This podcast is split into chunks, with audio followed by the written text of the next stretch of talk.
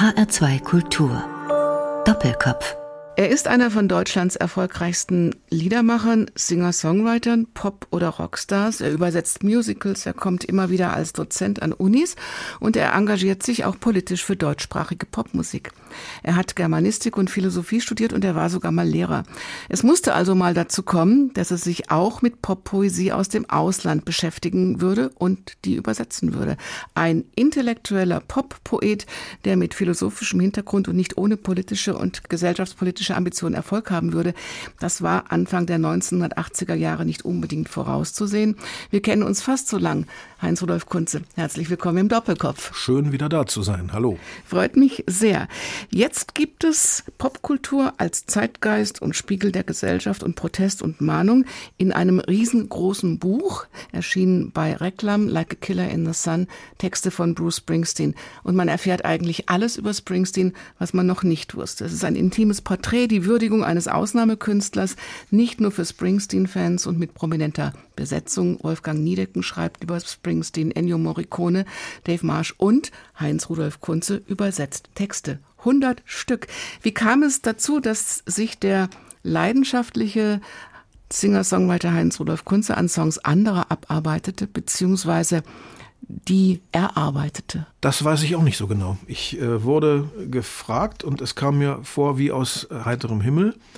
Ich war verblüfft und erfreut ich nehme an, Sie haben irgendwie mitbekommen, äh, dass ich eben schon seit der zweiten Hälfte der 80er Jahre musikalische Stoffe aus dem Englischen übersetze, wenn auch bisher äh, im Musical- und Musiktheaterbereich. Im Popbereich selber habe ich ja bisher nur Lola von den Kings übersetzt. Das war ja mein erster kleiner Mini-Single-Hit, wenn man das in Anführungszeichen so sagen darf. Zumindest im Radio ist der gut gelaufen, bevor es dann zu der Tsunami-Katastrophe von Deines mein ganzes Herz kam. Ich habe natürlich immer im Lauf der Jahrzehnte mich mit äh, englischer und amerikanischer Rockmusik beschäftigt. Es war auch damals für mich bei der Studienwahl eine ganz schwere Entscheidung. Mache ich nun Germanistik, Philosophie oder doch Anglistik und Musik. Ich habe mich für Ersteres entschieden, äh, Zweiteres aber immer betrieben. Und insofern war und bin ich mit der englischen Sprache regelmäßig unterwegs. 100 Lieder eines Künstlers zu übersetzen, das ist eine ganze Menge. Und so hat sich dann ergeben, dass ich jetzt wahrscheinlich Springsteen tatsächlich besser kenne als andere meiner äh, Götter, die in meinem Olymp so sitzen. Als wir uns kennengelernt haben vor vielen Jahren, da war es Randy Newman zum Beispiel, ein Gott im Olymp. Kann Springsteen denn da mithalten? Er hat zumindest einen Platz verdient im Olymp oder in Valhalla, das auf jeden Fall. Mit äh, Newman finde ich sogar eher vergleichbar als mit Dylan oder Cohn. Die, die sehe ich eher als Antipoden äh, von ihm. Randy Newman ist eine Sorte für sich in seiner Lakonie, in seiner Verkürzung, in seiner äh, sehr ambitionierten, auch Kunstmusik, die Art und Weise, wie er Gustav Mahler und Ragtime zusammenbringt. Newman, ähm, das ist schon sehr ambitioniert. Springsteen ist musikalisch sehr viel einfacher. Deswegen ist ihm ja auch das große Kunststück gelungen, mit interessanten Texten einen breiten Erfolg, einen Massenerfolg sogar äh, generiert zu haben, wie wohl kein anderer Singer-Songwriter. Ich denke, er ist von allen Singer-Songwritern der kommerziell erfolgreichste auf der ganzen Welt, den es je gegeben hat. Da werden wir noch Leistung. tief einsteigen gleich. Was muss ein Text für Sie haben, dass Sie ihn überhaupt übersetzen wollen? Also egal jetzt ob in Musicals oder in Pop- oder Rockmusik? Die Frage stellt sich einem Auftragnehmer nur sehr weit hinten. Also Sie können nicht sagen, oh, da fällt mir jetzt nichts dazu ein. Das ähm, muss schon dann irgendwie. Ich versuche dann schon zu hm. essen, was auf den Tisch kommt und meine Arbeit zu machen. Aber ich fand die Auswahl hier sehr gelungen. Es hat äh, sich kein Text gegen mich gesperrt, äh, jedenfalls nicht länger und äh, ich kam damit sehr gut zurecht. Ich kann nur generell sagen, mich muss die Aufgabe an sich reizen, ob das mhm. nun Miss Saigon, Le Miserable oder Bruce Springsteen ist.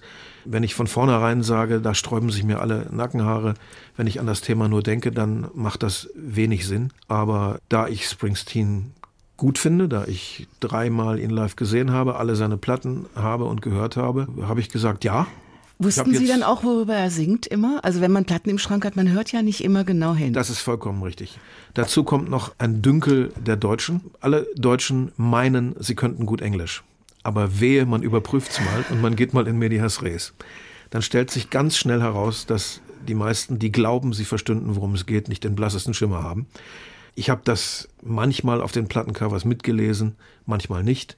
Also ich denke, in groben Zügen äh, hab, hatte ich mir ein Bild gemacht, wovon der Mann äh, singt und erzählt, aber im Detail äh, gab es dann schon noch jede Menge Überraschungen natürlich. Das ist ja auch klar, wenn jemand wie er so viel äh, Colloquial English benutzt, also wirklich Straßen, Neuzeit, Gegenwarts, Gebrauchsamerikanisch, dann sind die Fettnäpfchen äh, dicht gestreut weil man da oft mit der lexikalischen Bedeutung, die man in einem Langenscheid oder auch in einem Slang-Lexikon findet, nicht weiterkommt und im Grunde genommen Gott befohlen raten muss, mit einer hoffentlich hohen Treffsicherheit.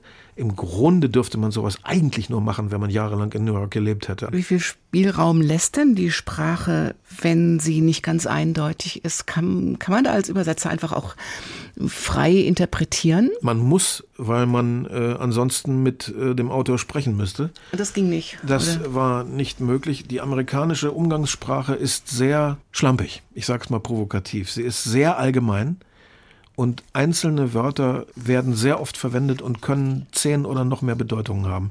Da muss man dann schon wirklich ein bisschen die Wünschelrute vor sich halten und warten, dass sie an der richtigen Stelle hoffentlich zittert um genau zu treffen, was gemeint ist. Es gibt so viele Möglichkeiten, falsch abzubiegen beim Übersetzen. Ich kann es in anderen Sprachen äh, nicht beurteilen. Ich kann außer Englisch nur Latein und Altgriechisch und da musste ich noch nicht ran. Äh, Französisch hatte ich leider nie in der Schule. Aber das Englische ist schon komplex genug und wenn ich mir dann vorstelle, äh, dass die Grammatik des Englischen und die Deutsche ja noch relativ kompatibel sind, und ich mir dann vorstelle, wie das äh, Französische, die eine ganz andere Art von Satzbau haben, oder das Russische oder sowas, die mehr Fälle haben, äh, zu übersetzen wäre, dann wird mir ganz schwummrig vor Augen. Also Englisch geht gerade noch. Ein großes Missverständnis das ist nicht bei Ihnen entstanden, sondern war schon viel vorher da. Jetzt haben wir es ausgeräumt, zum Beispiel beim Song Born in the USA, der von auch von einigen Politikern als national stolzer Werbesong für Wahlkampagnen missbraucht wurde und der eigentlich etwas ganz anderes meint. Wollen Sie uns mal erzählen, über Born in the USA, was Sie daraus gemacht haben? Es ist natürlich nicht das Lied, äh, das Ronald Reagan glaubte verstanden zu haben, weil es im Grunde ja dieses Born in the USA bitter und trotzig herausschreit und äh, ganz eindeutig nicht eindimensional äh, als Nationalstolz interpretiert werden kann. Es ist ein bitteres Lied eines Heimkehrers aus dem Vietnamkrieg, der sich nicht mehr zurechtfindet. Ein Thema, das ja auch viele Filme bewegend abgehandelt haben. Natürlich kann ich mir vorstellen, da in uns Sängern allen ein Teufelchen schlummert, dass auch der Kollege Springsteen ein wenig damit kokettiert hat, dass man es missverstehen können sollte damit eben auch eine Breitenwirkung entsteht, die er dann aufklären kann. Machen Sie sowas auch? Na klar, dauernd. Gibt natürlich genug zu berichten und vorzulesen, was wirklich ja interessant ist und was was es so in dieser Erzählweise, in dieser filmischen Erzählweise, in dieser Art quasi äh, Wim Wenders Songs zu machen, in Deutschland gar nicht vergleichbar gibt. Würde Wim Wenders Songs schreiben, würde er sie so schreiben wie Bruce. So, hier haben wir es. Geboren wurde ich in einer Totenstadt, den ersten Tritt erhielt ich, als ich auf die Erde fiel. Du endest wie ein Hund, der zu viel geschlagen wurde, bis du dein halbes Leben damit verbringst, in Deckung zu gehen. Geboren in den USA, ich wurde geboren in den USA. Ich handelte mir zu Hause ein bisschen Ärger ein, also drückten sie mir ein Gewehr in die Hand und schickten mich weg in ein fremdes Land, wo ich die Schlitzaugen töten sollte. Geboren in den USA, ich wurde geboren in den USA. Als ich heimkehrte zur Raffinerie, sagt der Typ, der Leute einstellt, mein Sohn, wenn es nach mir ginge? Ich ging zu meinem Veteranenbetreuer, nur um von dem zu hören, mein Sohn, geht das denn nie in deinen Schädel? Ich hatte einen Bruder, mit dem ich bei Kesan gegen die Vietcong gekämpft habe, die sind immer noch da, er ist gefallen. Er hatte eine Frau in Saigon, die er liebte. Ich habe immer noch ein Foto von ihm in ihren Armen. Lungernd im Schatten der Strafanstalt, draußen bei den Gasflammen der Raffinerie, habe ich zehn Jahre abgefackelt und den Bach runtergehen sehen. Es gibt einfach nirgendwo einen Platz für mich. Geboren in den USA. Ich wurde geboren in den USA. Ich bin ein Schneekönig von gestern in den USA.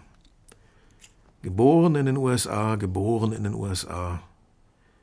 Ich bin ein cooler, rockender Schwerenöter in den USA. Ein tieftrauriger Song eigentlich. Von einem, wie ich glaube, sehr stolzen Amerikaner. Ich glaube, Springsteen ist doch stolz auf sein Land irgendwo, oder? Ja, das ist er auf jeden Fall und äh, wie gebrochen auch immer. Aber einen naiven, typisch amerikanischen Stolz auf das äh, grundsätzliche Versprechen, das die USA mal gegeben haben an die Menschheit äh, hat er schon noch, wenngleich er ziemlich genau beobachtet, wie bedroht und gefährdet dieses Versprechen heute ist. Und äh, man muss ihm wirklich zugutehalten, dass er einer der ganz, ganz wenigen berühmten Musiker ist, die nicht nur als Privatmensch ab und zu den Mund aufmachen, sondern das in Liedern auch abhandeln. Er ist sehr viel konkreter in seiner Sympathie für die Ausgebeuteten, für die Elenden, für die zu kurz gekommenen, sehr viel deutlicher als ein Bob Dylan, als ein Neil Young oder andere, von denen man da manchmal ein bisschen herumrätselnd mehr erwarten würde. Ich finde, in dieser Aufnahme kann man gut hören, dass das so sein könnte. Bruce Springsteen spielt mit seinem Publikum und spielt diesen Radiohit mal ganz anders als Blues und verstört damit einige im Publikum. Denn da passt die Musik auf einmal viel besser zum Text. Born down in a dead man's town, the first kick I took was when I hit the ground. Hand up like a dog that's been beat too much. Till you spend half your life just to cover it up.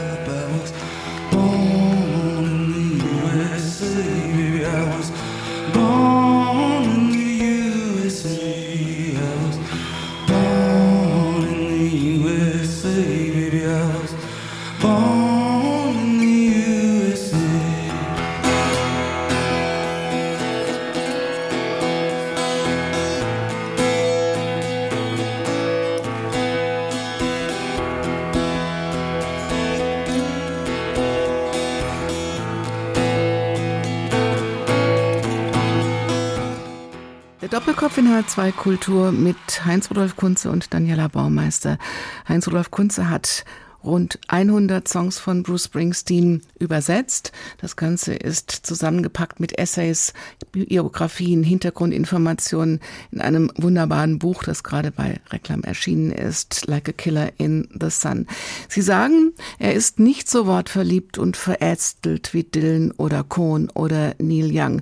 Ist Bruce Springsteen sowas wie ein Filmerzähler? Also Ja. vielleicht äh, eher, dass er große Bilder erzeugt? Ja, also entweder kann man es Filmerzähler nennen oder eben bei den Literaten ist er mehr auf der Hemingway-Fährte und nicht so auf der Baudelaire-Fährte. Also er ist nicht äh, jemand, der vom Wort und, und dessen Konnotationen ausgeht und nicht von der Bastelei am Wort, sondern er will uns eine Sache erzählen, er will uns eine filmische Situation vor Augen führen oder sogar eine kleine Handlung durchführen innerhalb der Parameter eines Songs. Und deswegen ist seine Erzählweise sehr viel direkter, gerader als äh, die der ja französisch symbolistisch angehauchten Poeten wie Cohen und, und Dylan und so weiter. Aber da ist Äh, er ganz anders als Sie. Sie legen ja schon sehr großen Wert auf eine Sprache, die nicht bei nicht so karg ist wie die von Hemingway zum Beispiel. Ja, ich gehöre auch eher zur, zur Dylan-Cohen-Fraktion, auf jeden Fall. Aber das ist wiederum die Nähe, die er zu Randy Newman hat, der ja auch seine Sprache erstmal durch ein Purgatorium schickt und erstmal alle, äh, alle Metaphern ausmerzt und mit ganz einfachen Worten äh, am Ende übrig bleibt, die dann plötzlich wieder so scheinen, als seien sie eine Metapher. Das ist ja die große Kunst von Newman, da ist er ja so eine Art Günter Eich. Äh, und ähm, Springsteen, ähm, das soll jetzt bitte nicht verstanden werden als äh, ähm, Anschuldigung, äh, dass er ein Simpel sei. Das ist nicht so einfach, Dinge einfach auszudrücken, genau, präzise, auf den Punkt, die trotzdem so unpeinlich und so uneitel dann äh, da stehen. Das muss man auch erstmal hinkriegen. Es ist nur nicht meine Methode, aber umso interessanter da einzutauchen als Übersetzer. Sie haben gesagt, es ist so wie wenn, wie wenn das Songs schreiben würde. Ja, ja, das ist eine, eine Situation, wird hier immer wieder aufgerufen in den Liedern, wo man, ja, wo man Filmhelden, die man selber hatte, vor sich sieht. Man sieht den jungen Marlon Brando auf dem Motorrad da durch Newark oder New Jersey äh, eilen, äh, nur dass er plötzlich das Gesicht von Bruce Springsteen haben äh, könnte. Man sieht Figuren wie äh, Robert Mitchum, wie James Stewart äh, oder auch neuere äh, Leute, die eben bei Wim Wenders vorkamen, aus Paris, Texas oder so. Für mich ist das oft ein kleiner Film, den ich da erlebe, mit musikalischen Mitteln vorgetragen. Und eigentlich ist an Springsteen, Gott sei Dank, kein Regisseur verloren gegangen, sondern daraus ein Songschreiber geworden, der es eben jetzt mit anderen Mitteln macht. Wo kommt Springsteen her? Aus welcher Welt? Aus welcher Perspektive erzählt er seine Geschichten? Springsteen ist ein Arbeitersohn aus New Jersey, aus diesem durchaus gar nicht mal so schicken Bundesstaat, der auf New York City guckt. Er hat Wurzeln, die so explosiv sind für Musik wie die von Elvis Presley. Bei Elvis Presley sagte mir damals mein legendärer Produzent Conny Plank mal, einer, der aus den Südstaaten kommt, italienische Wurzeln hat und singen kann wie ein Schwarzer, muss ein Weltstar werden. Mhm. Und bei Springsteen ist es so, er hat irische und italienische Wurzeln. Er ist ein Italo-Ire als Amerikaner. Der Vater Ire, die Mutter äh, Italienerin. Und das ist natürlich auch eine hochmusikalische Mischung wie Nitroglycerin. Ist aber auch eine hochexplosive. Also er singt über die Menschen, die auch aus dieser Ecke kommen, aber die zum Teil eben die Gescheiterten und die zu kurz gekommenen sind. Wie glaubwürdig ist er denn in Amerika, also der Rockstar aus dem Arbeiterviertel, der die Millionen verdient? Nicht nur Millionen. In Amerika sagt man, wenn Gott klamm ist, leitet er sich was bei Springsteen. Das ist ein geflügeltes Wort in Amerika. Äh, er muss märchenhaft reich sein. Aber die Amerikaner haben ja ein entspannteres Verhältnis zum Reichtum, kann man wirklich mal sagen, als die Deutschen. Das ist ja nun das Gegenteil unserer Neidkultur. Da wird ja jemand äh, grundsätzlich erstmal dafür gefeiert, dass er reich ist, weil die Amerikaner in ihrem Kinderglauben immer denken, das hätte auch jeder verdient. Aber im Falle von Künstlern, die ja niemand ausgebeutet haben und einfach mit ihren guten Ideen reich geworden sind, kann sogar ich, miesepetriger Deutscher, das nachvollziehen, dass man einem reichen Künstler applaudiert in Amerika gibt es eben auch nicht die Neidkultur, die wir hier haben, glaube ich. Aber er könnte doch eigentlich mit seinen Songs auch einem Donald Trump ganz nahe kommen, der ja auch sich um die kümmert, die meinen, zu kurz gekommen zu sein. Naja, aber das durchschaut er doch. Äh, er kommt aus einer durch und durch erzdemokratischen Arbeiterfamilie und hat mit seinem Stück Magic äh, schon die Lügen und die Anfänge von Fake News bei Bush Junior aufs Korn genommen und, und veralbert. Ich glaube, da hat er doch einen, einen untrüglichen Kompass und einen sicheren Instinkt für jemand, der etwas behauptet und für jemand, der es wirklich tut. Äh, da sind die Gemeinsamkeiten gering. Und ich bin der Meinung, dass äh, Springsteen immer noch in hohem Ansehen steht, ist mein Eindruck äh, und eine hohe Glaubwürdigkeit genießt. Ja, weil es eben so wenig Sänger gibt da drüben, die sich wirklich in ihren Songs der Anliegen der zu kurz genommenen annehmen. Da ist ja seit Woody Guthrie und Pete Seeger nicht viel passiert. Mhm. Columbati, der Autor dieses Buchs, schreibt, Springsteen ist ein Sinnbild künstlerischer und moralischer Integrität. Wie schafft er das? Tja, gute Frage. Ist das diese Ehrlichkeit? Ich meine, ich habe ihn einmal gesehen, das Konzert war fast vier Stunden lang, der Mann hörte einfach nicht auf. Der zerreißt sich. Also der zerreißt man, sich auf der Bühne. Er sieht hinterher ein bisschen mitgenommen aus, aber trotzdem immer noch gut. Ja. Und äh, es scheint ihm ein unglaubliches Herzensanliegen zu sein, das jetzt in diesem Moment zu tun. Das ist äh, der Eindruck, den man gewinnen kann und den seine Autobiografie ja auch untermauert. Also ich habe nicht gewusst, dass er äh, so große psychische Probleme hat und Depressionen und Ängste und äh, nervliche Zusammenbrüche gehabt hat. Der wirkt gar nicht so, der wirkt so gefestigt, mhm. so gesund, so stabil. Sind Sie, ihm denn, sind Sie ihm denn durch die Übersetzerei auch näher gekommen? Das weiß ich nicht. Ich möchte da immer diesen feinen Unterschied äh, wahren und niemals verwischen. Dem Autor, ja, ich kenne jetzt den Autor Springsteen besser, glaube ich, als jeden anderen Künstler, den ich toll finde. Aber den Menschen, das kann ich nur ahnen. Mhm. Das weiß ich ja nicht, dazu müsste ich ihn persönlich kennen. Aber man hat den Eindruck, dass er mehr von sich persönlich preisgeben möchte, dass er da bereit ist, mehr aufzudecken als ein Dylan, als ein Cohn, als ein Neil Young, die oft sehr viel rätselhafter schreiben. Und verändert er das Land auch ein bisschen damit? Wenn es das tollwütige Monster, was gerade im Weißen Haus regiert, nicht schafft, das Land in Grund und Boden zu regieren, dann wird von Springsteen und Dylan und Co. natürlich mehr übrig bleiben als von amerikanischen Präsidenten. Den Springsteen übrigens einen giftigen, gefährlichen Narzissten nennt und nicht nur das. Welchen Song von Heinz-Rudolf Kunze können wir denn jetzt spielen, der diesem Thema gerecht wird? Ja, unter dem, was wir bisher besprochen haben, also Zusammenhang zwischen Person und Werk, habe ich ja gar nicht so viel anzubieten, weil ich ja eher zur Cohen-Dillon-Fraktion gehöre und gerne auch erfinde und in Rätseln spreche. Aber äh, von den Liedern, die bei mir äh, autobiografische Züge haben, sind natürlich äh, zwei besonders auffällig. Das ist Brille, das Lied über meine Kindheit, und Vertriebener, das Lied über meine Herkunft. Beide glaube ich, wenn sie Bruce mal hören würde, würden ihn auch, glaube ich, nicht zum Erschaudern bringen. Dann nehmen wir jetzt erstmal den Vertriebenen.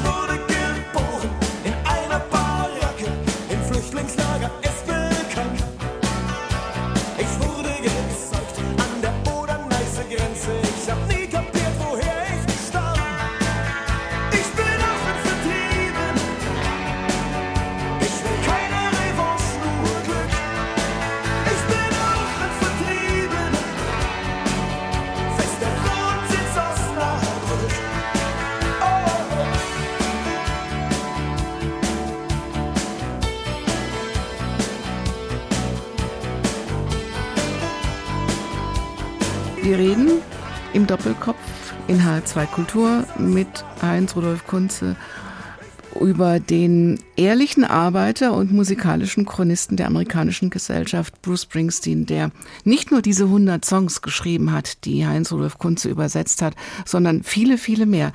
Denken Sie, Herr Kunze, das ist äh, auch ein großer amerikanischer Roman, wenn man die alle mal aneinander hängt? Ja, es gibt zumindest dieses Etikett, das ihm ähm, jetzt, äh, wo er 70 geworden ist, äh, angehängt wird. Und ich denke schon, dass ein Geschichtsunterricht, der sich mit den USA befasst, nicht schlecht daran täte, äh, Lieder von Randy Newman und Bruce Springsteen auch äh, einzubauen. Man kann da viel über die Staaten erfahren, über die Wünsche und Hoffnungen der einfachen Leute und wie sie zerplatzen, woran sie scheitern und an den trotzdem unverbrüchlichen Glauben an diese Ideale, die eben mit der Unabhängigkeit der Staaten von England mal formuliert wurden. Und das ist äh, geschichtsträchtiges Material auf jeden Fall. Passt da jetzt ein Songtext zu, den wir dazu hören könnten? Ja, wir können natürlich gleich vorne in der Textsammlung beginnen mit einem sehr, sehr programmatischen Lied, American Land.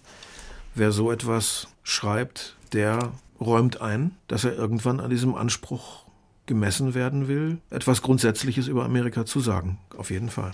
Das amerikanische Land. Was hat es auf sich mit diesem Land Amerika, das so viele anzieht? Ich mache mich jetzt auf den Weg, wo ich noch jung bin. Wir sehen uns dort, mein Schatz. Wünsch mir Glück, mein Liebes. Ich lass dich nachkommen, sobald ich kann. Und wir schaffen uns unsere Heimat im amerikanischen Land. Dort drüben tragen alle Frauen von Kopf bis Fuß Samt und Seide. Und Kinder, ihr Lieben, die Süßigkeiten wachsen auf den Bäumen, wie ich höre. Gold wird aus den Flüssen direkt in deine Hände springen, wenn du dir eine Heimat schaffst im amerikanischen Land. Diamanten schlummern in den Bürgersteigen. Die Rinnsteine sind erfüllt von Poesie. Liebste, man sagt, dass Bier die ganze Nacht aus den Wasserhähnen strömt. Schätze warten darauf, gehoben zu werden von jedem hart arbeitenden Mann, der sich eine Heimat im amerikanischen Land schafft. Ich landete in Ellis Island, in einer Stadt aus Licht und Türmen. Sie traf mich in dem Tal des glühenden Stahls und des Feuers. Wir formten den Stahl, aus dem die Städte erbaut wurden, im Schweiße unseres Angesichts, und wir erschufen uns eine Heimat im amerikanischen Land. Diamanten schlummern in den Bürgersteigen, die Rinnsteine sind erfüllt von Poesie. Liebste, man sagt, dass Bier die ganze Nacht aus den Wasserhähnen strömt. Schätze warten darauf gehoben zu werden von jedem hart arbeitenden Mann, der sich eine Heimat im amerikanischen Land schafft. Die McNicolasse, die Posalskis, die Smiths und auch die Zerillis, die Schwarzen, die Iren, die Italiener, die Deutschen und die Juden kommen übers Meer tausend Meilen weit von ihrem Zuhause, mit nichts in ihren Eingeweiden als dem Brennen des Hungers. Sie starben beim Bau der Eisenbahnen, zu Haut und Knochen abgemagert. Sie starben auf den Feldern und in den Fabriken. Der Wind verstreute ihre Namen. Vor hundert Jahren schon starben sie, um hierher zu gelangen. Sie sterben immer noch. Die Hände, die das Land errichteten, sind wir stets alle bemüht, unten zu halten. Diamanten schlummern in den Bürgersteigen, die Rinnensteine sind erfüllt von Poesie. Liebste, man sagt, das Bier die ganze Nacht aus den Wasserhähnen strömt. Schätze warten darauf, gehoben zu werden von jedem hart arbeitenden Mann, der sich eine Heimat im amerikanischen Land schafft. Naja, da merkt man schon Das ist große Poesie, finde ich. Zynischen Refrains die Nähe zu Randy Newman. Das erinnert doch sehr an Sail Away. Was ist der In Reiz? America, every man is free to take care of his home and his family und so weiter. Randy Newman. Was ist der Reiz, Geschichten in Songs zu packen? Jetzt nicht nur als Übersetzer, sondern vor allem ist, als äh, derjenige, der auch selber äh, hunderte von Songs geschrieben hat. Ja, der Reiz ist der, äh, wie Lou Reed richtig gesagt hat, dass Rock'n'Roll eine total offene Form ist. Man kann da alles machen. Und es ist immer wieder erschütternd, wie wenig Künstler das nutzen. Diese unendliche Möglichkeit, da äh, Sachen abzuhandeln, reinzupacken, zu bearbeiten, zu vertiefen. 90 Prozent aller Poptexte sind so ein flaches, dummes Gestammel, ein Bekenntnisgehudel. Ich mag dich, ich mag dich sogar noch ganz doll und ich liebe dich immer mehr und bla bla bla. Was man alles abhandeln kann in Rock'n'Roll ist faszinierend. Es gibt eigentlich nichts, glaube ich, über das man in dieser Form zwischen dreieinhalb und zwölf Minuten nicht schreiben kann. Sie hatten aber auch mal einen. Den haben Sie vorhin als Tsunami kategorisiert. Dein ist mein ganzes Herz. Ja, aber da waren die Strophen immer noch relativ eckig. Und du bist mein Reim auf Schmerz. Und das Genau. ist schon wieder, Das war schon wieder gebrochen. das war schon wieder gebrochen. Haben aber die Leute, glaube ich, nicht so gesehen. Es Haben wurde der größte, nicht gemerkt. es wurde der größte Hit und alle haben gesagt, wie kann er nur, der intellektuell auf einmal einen Schlager schreiben? Ich wollte natürlich auch Hits haben und das hat ein paar Mal ja auch ganz gut funktioniert, weil ich äh, mir schon darüber klar war, dass man nur durch Hits äh, die Hörerschaft erweitern kann. An- Ich wollte nicht immer nur in einem äh, studentischen norddeutschen Ghetto schmoren, sondern viele Menschen erreichen. Und dazu braucht man nun mal Nummern, die im Radio und im Fernsehen auch eine Chance haben, vorkommen zu dürfen. Und da muss man dann schon gewisse Zugeständnisse machen. Dein ist mein ganzes Herz würde ich jetzt nicht so gern spielen im Doppelkopf, aber gut verstehen. Ich mochte es damals schon nicht, muss ich ganz ehrlich sagen. Ich gehörte auch zu denen, die sagten, wie kann er nur? Tja, aber hätte ich es nicht gehabt, würde ich wahrscheinlich heute nicht mehr bei Ihnen sitzen, sondern wäre jetzt in einem normalen Beruf verschwunden. Nach so Dingen wie Balkonfrühstück am Pfingstmontag oder so, die mir, Ja, ja. mir zugesagt haben. Aber davon kann man auf Dauer nicht leben. Aber Sie haben mir vorhin gesagt, dass mit Lola hat es angefangen, die Kings einmal übersetzt und dann auch selber gesungen. Das wurde auch ein Hit. Naja, ein Hittchen. Ich traf sie in einem Imbiss in Dortmund Nord. Es roch stark nach Schaschlik und ein bisschen nach Abort und sie hieß Lola. Ella, Ella, Lola. Ich sagte, darf ich bitten oder wollen wir es tanzen? Sie wurde rot und rührte wie ertappte Emanzen in ihre Cola. Seo,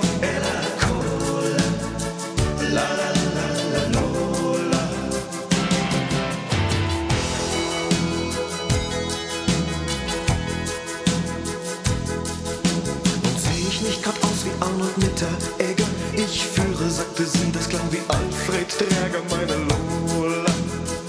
Ella, Ella, Lola. Ich bin ja ziemlich blöd, aber so blöd bin ich nicht. Sie hatte Haare auf den Zähnen und doch mitten im Gesicht, oh meine Lola. Wir reden darüber, über die Faszination des Singer-Songwriters, sich auch mal mit Fremdtexten zu beschäftigen oder auch mit Sprache anders umzugehen. Und dann würde mich jetzt noch die gesellschaftliche Relevanz von Popkultur interessieren, über die wir ja auch reden im Doppelkopf hier in H2 Kultur mit Heinz Rudolf Kunze und Daniela Baumeister. Popkultur hat ein politisches Gewicht. Auf jeden Fall. Und es hat ein politisches Gewicht durch Leute zum Beispiel eben wie Bruce Springsteen oder Heinz Rudolf Kunze. Wie wichtig sind sie als Popkulturbotschafter in einer Gesellschaft, die auch immer wieder am Kippen ist? Ich habe Angst, dass das ausstirbt. Es gilt hier in Deutschland für die Generation Grönemeyer, Niedecken, Kunze, der ich also angehöre. Es gilt äh, in England und Amerika, äh, angefangen von Woody Guthrie in, in grauer Vorzeit bis hin zu vielleicht Morrissey in England bei den Smiths und danach Solo. Aber sowohl dort als auch hier nehme ich wahr, dass das ausstirbt. Leider. Woran liegt das? Ich weiß es nicht genau. Es kommt mir so vor, ich beschränke mich jetzt mal auf das wenige, was ich von der deutschen Szenerie weiß. Es kommt mir so vor, als ob eine unglaubliche Mutlosigkeit, leise Treterei und ein unglaublicher Opportunismus, um nicht Feigheit zu sagen, hier sich Bahn bricht. Vielleicht auch unter Druck, weil die Musikindustrie ihrem Ende entgegen siecht und die Zwänge, die Daumenschrauben immer heftiger werden. Aber ich werde das Gefühl nicht los, dass wir alten Säcke, Grönemeyer, Niedecken, Kunze und Co. den jungen Leuten beibringen müssten, was es heißt, Ecken und Kanten zu haben. Das verursacht bei mir ein großes Unwohlsein. Und in England und Amerika sehe ich es eigentlich auch nicht anders. Dieses allgemeine Geseier, äh, we are living in dark times und wir müssen da durch und so. Ähm, ja, außer Bruce Springsteen sehe ich da nicht viele Kollegen, die äh, wirklich den Mund aufmachen und die sich gegen die Zustände sowohl im Weißen Haus als auch in Downing Street 10 erheben. Woran liegt das? Es ist ja auch eine Verschiebung der Wut auf andere Themen. Ich habe das Gefühl, wenn sich Jugendliche überhaupt noch für etwas engagieren, dann für Ernährung, dann für Umwelt, äh, bei sich selber anfangen, Veganer werden und so. Und die Kategorie des Politischen scheint mir bei vielen jungen Menschen abhanden gekommen zu sein. Sind auch keine Vorbilder da. Wir haben es versucht. Und dann finden Sie solche Popzeilen wie Ich muss mal schnell die Welt retten und noch 148 Mails checken. Das ist dann noch einer der intelligenteren, selbstreflektiven Ansätze. Haben Sie das Gefühl, jetzt hier in Deutschland, Grönemeyer, Niedecken, Kunze und Co. oder auch in Amerika, Newman, Young, Springsteen und Co. haben tatsächlich Statements hinterlassen, die sicht- und hörbar sind in dieser Welt und die auch ein bisschen was verändert haben? Es würde sich nicht gehören, wenn ich da jetzt einfach sagen würde, ja, ich kann es nur hoffen. Was haben Sie für einen Eindruck? Ich meine, es gibt ja auch belegbare Erlebnisse oder. Naja, ich möchte dazu nur anfügen, ein Erlebnis eines Freundes von mir aus Stuttgart, der war bei einem Bob Dylan Open Air vor wenigen Wochen und steht da und vor sich steht ein junges Pärchen, äh, Prosecco schlürfend und die äh, junge Frau sagt zu ihrem Mann, Schätzele, schreibt er seine Sachen eigentlich selbst? Also Okay. das zu unserer Wirkung. Ja, das sind vielleicht auch Leute, die keine Zeitung lesen. Immerhin ist Bob Dylan ein Nobelpreisträger, Ja. worüber sich die ganze Welt entzürnt hat. War das gut oder war das nicht so gut, dass er ihn bekommen hat? Erzürnt, haben Sie das so wahrgenommen? Dass Och ja, da gab es schon? Leute, die haben sich aufgeregt. Wie kann das denn sein? Ein, einer, der Popsongs schreibt, kriegt doch keine Literatur, ist doch keine ernstzunehmende Kunst. Ja, aber erzürnen ist doch immer gut. Jetzt regen sich auch wieder die falschen Leute über Peter Handke auf, der es hundertmal verdient hat. Nein, ich habe mich nicht darüber erzürnt, ich habe mich äh, gewundert. Ich sehe darin einen vielleicht etwas, ja, diskutablen Versuch, sich zu öffnen und mehr Breitenwirkung zu erzielen. Offenbar sind da so ein bisschen die Entscheidungskriterien, was ist Literatur, ins Schwimmen geraten. Das muss ja nichts Schlechtes sein. Wenn ich jetzt ganz pfennigfuchserisch wäre, hätte ich gesagt, Cohen hätte ihn mehr verdient als Dylan, weil er handwerklich Dylan noch überlegen ist. Aber Dylan hat ihn auch verdient und wenn man dann sagt, er hat ihn für uns alle bekommen, dann kann man doch seinen Frieden machen. Die gesellschaftliche Relevanz von Popsongs, den wollen wir ja nicht abstreiten, dass es die gibt und dass es die auch geben muss. Äh, es gab sie auf jeden Fall. Es hat mal sehr viel bedeutet und war äh, das Lebensmittel einer Generation, die Bibel einer Generation, die, die 60er, 70er Jahre äh, bis hin zu Punk, da hatte Rockmusik wirklich Relevanz. Damit haben sich Jahrgänge, Generationen stärkstens identifiziert. Aber das hat doch sehr abgenommen. Da gibt es doch leider keine wirklichen zwei verschiedenen Meinungen drüber. Inzwischen benutzen doch die meisten Menschen Popmusik nur noch als Geräuschtapete. Was schade ist. Ja, sehr. Wir reden über den American Dream und seine Schattenseiten, über Freiheit, Selbstsuche, Armut, Rassismus, Polizeigewalt, aber auch Schönes. Und das ist alles in den Songs von Bruce Springsteen drin. Das und noch vieles mehr. Geht uns eigentlich alle an, oder? Ja, es wäre schön, wenn das äh, auch nachfolgende Generationen erreichen würde. Für uns war das wichtig. Ob diese Zeiten jemals wiederkommen, dass man sich beim Erscheinen einer neuen Schallplatte, wie wir damals, als wir Oberschüler waren, versammelt hat nachmittags, andächtig in kleinem Kreis und diese Platte gleich drei, vier, fünfmal hintereinander gehört hat. Das Cover wurde rumgereicht wie eine Hostie und alles, was da zu sehen und zu lesen war, wurde nicht nur äh, gelesen, sondern mit der Nase beschnüffelt. Ob eine solche Wichtigkeit und Heiligkeit der Popmusik nochmal zurückzuerobern ist, wage ich zu bezweifeln, aber schön wäre es ja. Man kann sie lesen, die Songs. Man muss sie nicht nur hören, man kann sie lesen in der Übersetzung von Heinz-Rudolf Kunze. Möchten Sie sowas nochmal machen? Ich bin nicht genug abgeschreckt worden, um Nein zu sagen. Es ist eine Menge Arbeit. Man ähm, muss auch ein bisschen äh, aufpassen, aber das ist mir bei Shakespeare-Stücken und bei, bei Les Miserables oder so auch so gegangen. dass man geistig gesund bleibt. Irgendwann nämlich äh, kommt so ein Übertritt äh, als Gefahrmöglichkeit äh, am Horizont als Gespenst auf, dass man tatsächlich äh, so ein bisschen schizophren wird und, und versucht da reinzukriechen. Also man muss auch immer wieder mal sich schütteln, kalt duschen und überlegen, wer man selber ist. Aber es ist reizvoll und natürlich, wenn andere große Kollegen noch anstehen und im Deutschen äh, gebracht werden sollen, werde ich den Kelch nicht mehr, nicht mehr an mir vorbeigehen lassen. Gab es denn noch eine Reaktion vom Meister selbst oder weiß der gar nicht, dass dieses Buch erschienen ist? Das entzieht sich meiner Kenntnis. Schön wär's. Und nächstes Jahr soll er ja angeblich wieder nach Deutschland kommen. Gerüchte jedenfalls gibt es. Und das wäre schon schön, wenn ich die Gelegenheit hätte, es ihm in die Hand zu drücken. Das wäre mir schon ein Fest. Heinz-Rudolf Kunze hat Springsteen-Songs übersetzt. 100 Stück und die sind zu lesen und nachzulesen und dann auch natürlich nachzuhören im Buch Like a Killer in the Sun. Wo kommt denn diese Zeile eigentlich her? Die kommt aus Thunder Road und ich sollte vielleicht noch erwähnen, dass die Leute von den Übersetzungen bitte nicht zu viel erwarten sollen. Der Verlag hat mir Gott sei Dank die Freiheit gelassen, ähm, das nicht wieder in Reim- und Strophenform bringen zu müssen, denn dann wären die Abweichungen vom Original unvermeidlicherweise viel, viel größer geworden. Ich durfte das also sinngemäß übersetzen. Das heißt, man kann das jetzt eigentlich auch gar nicht singen. Man kann das auf Deutsch nicht singen, man kann nur, das war auch mein einziger Anspruch und mein einziger Auftrag vom Verlag, es besser verstehen, worum es geht. Also hören sollte man nach wie vor das englische, das amerikanische Original. Und äh, allein diese klassische Zeile, die berühmteste Zeile sagt jedenfalls äh, Jim Rakete, die äh, es überhaupt von Springsteen gibt, die erste Zeile von Thunder Road. The screen door slams Mary's dress waves. Da hat Rakete immer gesagt, das sind sieben Worte und das ist Rockmusik, Ende aus, fertig. Und das heißt eben auf Deutsch, ich kann nichts dafür, die Fliegengittertür schlägt zu, Marys Kleid wogt. Ja, das ist der Sinn der Sache. Und hätte ich jetzt das mit der gleichen Silbenanzahl machen müssen wie im Englischen, hätte ich weit, weit abweichen müssen. Das heißt, dann wäre es wirklich eine Nachdichtung gewesen, die vielleicht, naja, versucht, den Anlass des Liedes rüber zu retten. Aber dann wären es 90 Prozent Kunze geworden und 10 Prozent Springsteen und das war nicht mein Job. Straße des Donners. Die Fliegengittertür schlägt zu, Marys Kleid wogt. Wie eine Vision tanzt sie über die Veranda und das Radio spielt Musik. Roy Orbison singt für die Einsamen. Hey, das bin ich. Und ich will nur dich. Schick mich nicht wieder heim. Ich kann mich nicht schon wieder alleine aushalten. Renn nicht wieder ins Haus zurück, Darling, du weißt doch, warum ich hergekommen bin. Du fürchtest dich also und glaubst, wir sind dafür vielleicht nicht mehr jung genug.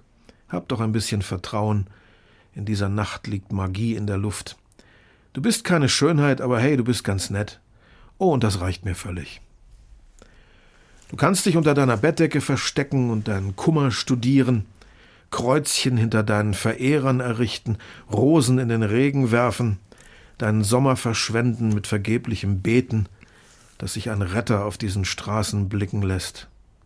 Okay, ich bin kein Held, so viel ist mal klar. All die Erlösung, die ich anbieten kann, Mädchen, findet unter dieser schmuddeligen Motorhaube statt. Mit einer gewissen Chance, dass wir es irgendwie packen. Hey, was sollen wir sonst machen? Außer das Fenster zu öffnen und den Wind dir dein Haar nach hinten pusten zu lassen. Die Nacht platzt gerade auf. Diese beiden Fahrspuren bringen uns überall hin. Wir haben eine letzte Chance, es wahr werden zu lassen, diese Flügel gegen ein paar Räder einzutauschen. Also klettere hinten rein, der Himmel wartet auf dem Weg. O komm, nimm meine Hand, heute Nacht brechen wir auf, um das gelobte Land auszukundschaften. O Straße des Donners, o Straße des Donners, o Straße des Donners, da liegt sie, wie ein Killer in der Sonne. Hey, ich weiß, es ist spät. Wir können's schaffen, wenn wir Gas geben. O Straße des Donners, anschnallen, festhalten, Straße des Donners. Also, ich hab diese Gitarre und ich hab gelernt, wie man sie zum Reden bringt. Und mein Auto steht da hinten, wenn du bereit bist, den weiten Weg zurückzulegen von deiner Veranda bis auf meinen Vordersitz. Die Tür steht offen, aber die Fahrt gibt's nicht umsonst. Und ich weiß, du schmachtest nach Worten, die ich nicht gesagt habe. Aber heute Nacht werden wir frei sein. Alle Versprechen werden gebrochen. In den Augen all der Jungs, die du weggeschickt hast, waren Gespenster. Sie suchen diese staubige Strandstraße heim, in den Gerippegestellen ausgebrannter Chevrolets. Sie kreischen deinen Namen nachts in den Straßen. Dein Examenskleid liegt in Fetzen vor ihren Füßen. Und in der einsamen Kühle vor der Morgendämmerung hörst du weiterhin ihre Motoren aufheulen. Aber wenn du es bis zur Veranda schaffst, sind sie mit dem Wind verweht. Also, Mary, steig ein, hinein. Es ist eine Stadt voller Verlierer, und ich lasse sie hinter mir, um zu gewinnen. Vielen Dank, Heinz Rudolf Kunze, für den Besuch im Doppelkopf in H2 Kultur. Leonardo Colombati, Bruce Springsteen, Like a Killer in the Sun ist bei Reklam erschienen. Die Übersetzungen der Songs kommen von Heinz Rudolf Kunze. Und ich habe mich sehr gefreut über den Besuch. Vielen herzlichen Dank. Alles Tschüss, Gute. danke auch.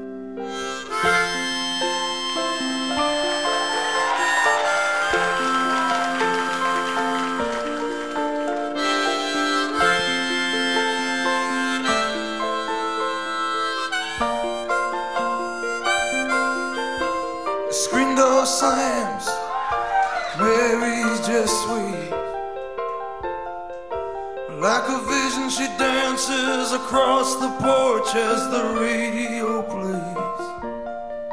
Roy Orbison singing for the lonely. Hey, that's me, and I want you only. Don't turn me home again. I just can't face myself alone.